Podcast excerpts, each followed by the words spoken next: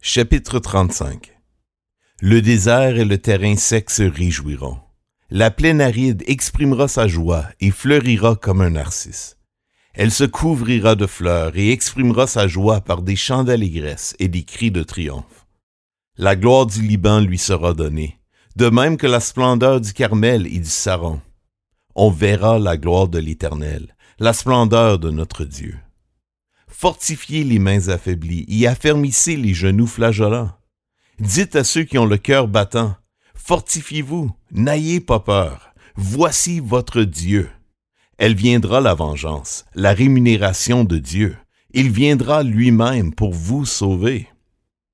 Alors les yeux des aveugles seront ouverts, et les oreilles des sourds seront débouchées.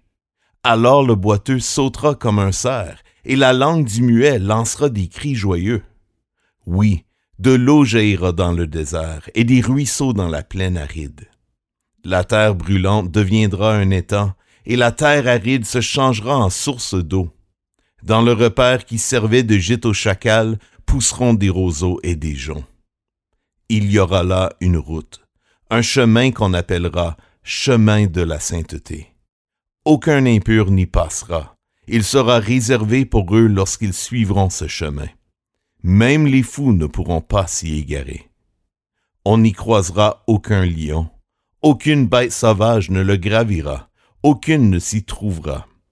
Ce sont les rachetés de l'Éternel qui y marcheront. Ceux que l'Éternel aura libérés reviendront. Ils arriveront à Sion avec des chants de triomphe, et une joie éternelle couronnera leur tête.